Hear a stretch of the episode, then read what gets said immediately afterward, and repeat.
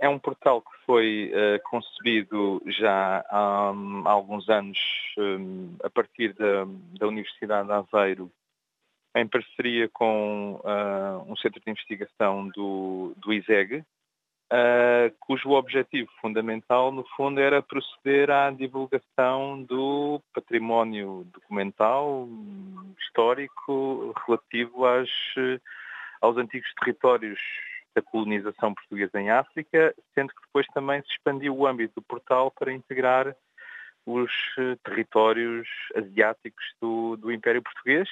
Isto por um lado, portanto, há, houve aqui um trabalho muito importante de digitalização de, de coleções, de revistas, de publicações, de catálogos, livros que no fundo estavam no, no domínio público, que não, não eram protegidos por, por direitos autorais, mas que um, por vezes não eram fácil de aceder a partir das bibliotecas onde estavam e também a disponibilização online permitia que eles fossem um, consultados por um público muito amplo e, enfim, espalhado, digamos assim, pelos quatro cantos do mundo.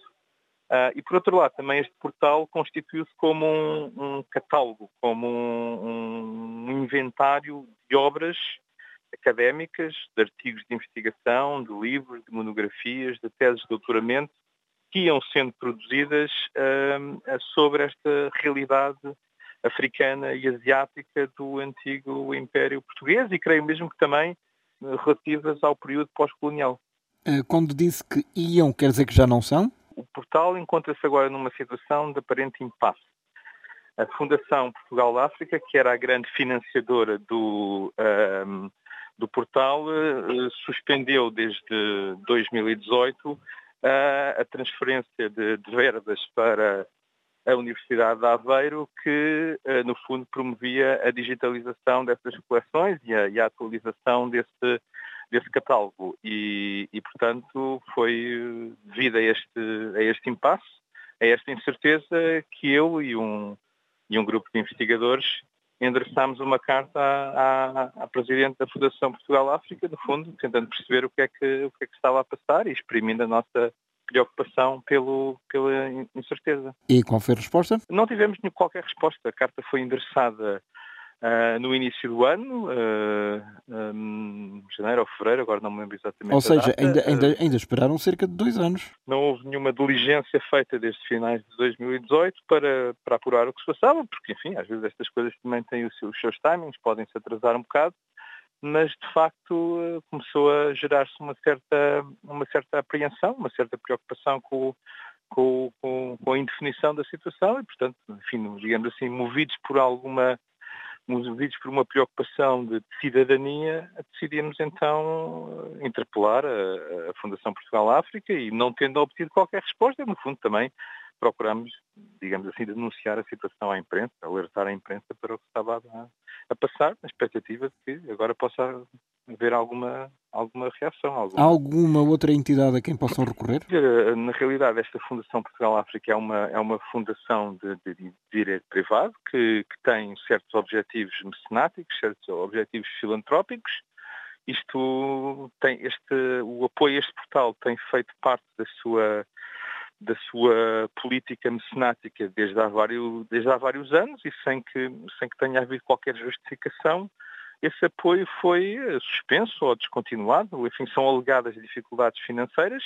Eu não sou um conhecedor da, da situação financeira da, da Fundação, mas as, eh, as informações que tenho é que os ativos os ativos da, da, Fundação permitem perfeitamente acomodar esta despesa. Isto é um, é um, é um volume de financiamento bastante, bastante quase que simbólico e, portanto, com um, pouco, com um pequeno esforço financeiro, presta-se um grande serviço à comunidade de pessoas interessadas no, na história do, das relações entre Portugal, a África e a Ásia. A comunidade lusófona, basicamente. Uh, ou seja, não, este... peço desculpa, não só lusófona. A carta é assinada por pessoas que estão em que são cidadãos de vários países da, da CPLP, mas também por académicos internacionais baseados em países como os Estados Unidos ou a França uh, e que, ou o Reino Unido e que, e que, se interessam e que são importantíssimos divulgadores também da história deste, deste, deste conjunto de países. E, portanto, isto é um, é um portal que interessa a um público muito, muito vasto. Então e estas memórias estão interrompidas nesta altura? Não, quer dizer, é, esta situação é, é, eu acho que é particularmente grave, digamos assim, neste momento, porque nós estamos todos a debater-nos com imensas dificuldades para aceder a arquivos e bibliotecas devido à situação pandémica e, portanto, poder dispor de fontes digitalizadas, poder partilhar com os nossos alunos fontes digitalizadas para eles fazerem os seus trabalhos de investigação é absolutamente fundamental. Portanto, esta situação que nós estamos agora a viver deve alertar-nos para a necessidade de investirmos mais neste tipo de disponibilização de fontes. E estas fontes não estão a ser digitalizadas. Exatamente, foram, foram interrompidas. A, a Universidade de Aveiro, muito, digamos assim, de uma maneira muito generosa, garante uh, que o portal se mantém ativo, quer dizer que aquilo que já foi digitalizado continua online, Uh, mas agora o trabalho não prossegue, não é? Não há aqui um, há aqui um, um impasse, um compasso de espera, que quero eu acreditar. Espero que o bom senso prevaleça e que, e que esta posição seja reconsiderada. Professor, não podem recorrer, nomeadamente, ao Ministério dos Negócios Estrangeiros ou ao Ministério da Cultura? Não sei, quer dizer, esta, hoje em dia, enfim, vivemos numa situação, também vamos agora certamente viver numa situação mais complicada do ponto de vista da gestão orçamental. E isto era uma, digamos assim, esta Fundação Portugal África, no fundo, também tem na sua origem uh, capitais, uh, fundos que uh, foram provenientes de, de, uma indemnização recebida pelo Estado português. e, portanto, no fundo, também há aqui, digamos assim, um, um sentido público na sua na sua atuação portanto, ela desempenhava um papel supletivo relativamente ao, ao que organismos como o Ministério da Cultura ou o Ministério dos Negócios Estrangeiros ou o Ministério da Ciência podem desempenhar nestas áreas e, portanto, trata-se aqui de garantir que, que, estas sinergias se mantêm, que estas complementaridades uh, uh, se mantenham ativas. Portanto, isto era um, era um digno serviço que a, que a Fundação prestava e que tem todas as condições para continuar a prestar. E este acervo pode desaparecer? Não, quer dizer, eu creio que lá está, eu creio que a Universidade de Aveiro tudo fará para, para o manter ativo e, e felizmente existem também hoje em dia outras infraestruturas digitais que permitem, em princípio, perpetuar este tipo de, de, de imagens digitalizadas, no fundo, de coleções digitais. Portanto, eu creio que isso não está em risco, a possibilidade disto desaparecer. Mas, evidentemente, que uma coisa é estas coleções estarem alojadas num portal como o arquivo.pt, Outra coisa é essas coleções serem a visibilidade que lhe é dada por uma marca que foi constituída, digamos assim, o Portal da África e do, e do Oriente, e que se tornou uma referência. Portanto, as pessoas dirigem-se naturalmente através de, dos motores de busca a esse, a esse, portal. E chegam lá e dão com, uhum. passa a expressão, com o nariz na, na porta. Não, não, dão, dão, digamos assim, não dão com o nariz na porta, dão, se as pessoas acederem ao portal, o que encontram é o portal tal como ele se encontrava em 2018, um portal... É desatualizado. Foi, sim, desatualizado, um portal que não, teve, que não prosseguiu a sua tarefa. Há muita gente que tenta dar o seu arquivo a, a este portal ou não? Eu creio que, eu, uh, creio que fundamentalmente o portal tem, tem incidido em coleções, tem, tem incidido as suas os seus esforços de digitalização em coleções que ora estão em, em por vezes em condição de mal estar, de, de mau estado em, várias, em vários arquivos ou em várias bibliotecas, ou eventualmente até têm tentado colmatar lacunas nessas coleções para garantir que elas passam a ser disponibilizadas na íntegra. Confesso que agora não, não estou por dentro dos meandros da, do processo de digitalização que tem sido empreendido, são os meus colegas da Universidade de Aveiro e do CESA que poderão dar a resposta a isso, o professor Carlos Sangerman e a sua equipa. Um, mas uma coisa que, eu, que, nós notamos também na, na, na, nossa carta à Presidente da Fundação Portugal-África é que uh, este acervo digitalizado até tem permitido que instituições como a Biblioteca Nacional preservem melhor as coleções físicas, não as trazendo à consulta, não, portanto, poupando-as ao, ao desgaste que resulta do manuseamento pelos leitores, na medida em que essas coleções estão disponíveis online. Portanto, podem ser consultadas num, num, num, terminal de computador e, portanto, e a partir de casa. Portanto, as pessoas podem aceder a essas coleções onde quer que estejam com uma ligação à internet. E é, gratu e é gratuita ou não? Inteiramente gratuita.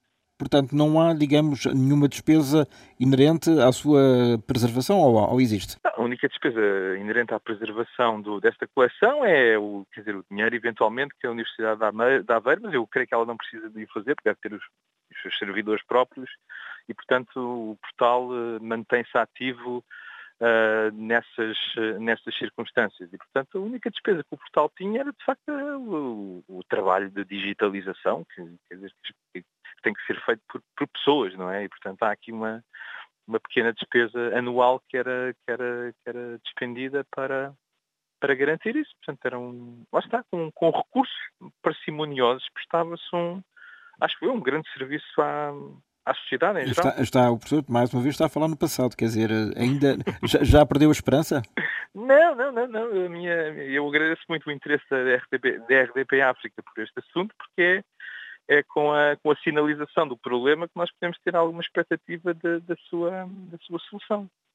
É pelo menos para dar a conhecer aos ouvintes e a, a, quem de direito que existe este portal. Por um lado, existe esta situação por outro. Já, já agora, enquanto uh, coordenadora uh, do Instituto de História Contemporânea, já alguma vez acedeu ao, ao, arquivo, ao portal das Memórias da África e do Oriente? Ah, muito frequentemente. Quer dizer, eu, o que, o que é que procurava lá? O que é que procurava?